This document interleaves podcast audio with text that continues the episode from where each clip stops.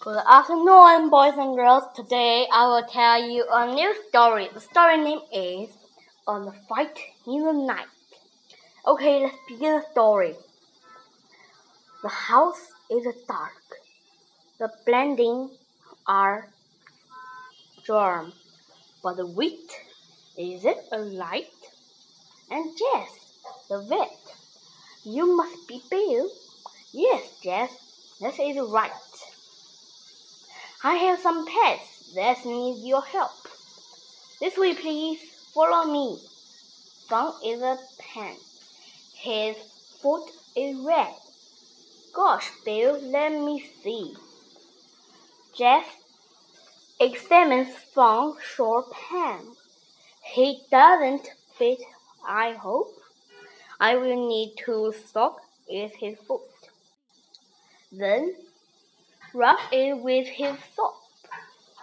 And now please check my fish, said Bill. I think they must be sick. I keep them in a big deep pool. Just meat, fine and neck. Just check the pair all over to find out why they're ill. Yes, yes, I see.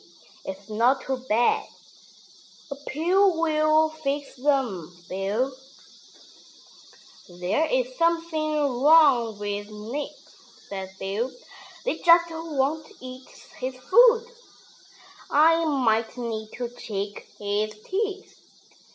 Is he in a good mood? Jess soon stopped in the pram. She found a tooth that split. Bill, look at that. This tooth is bad. I will get rid of it. Then Jess head down. Bill showed her out.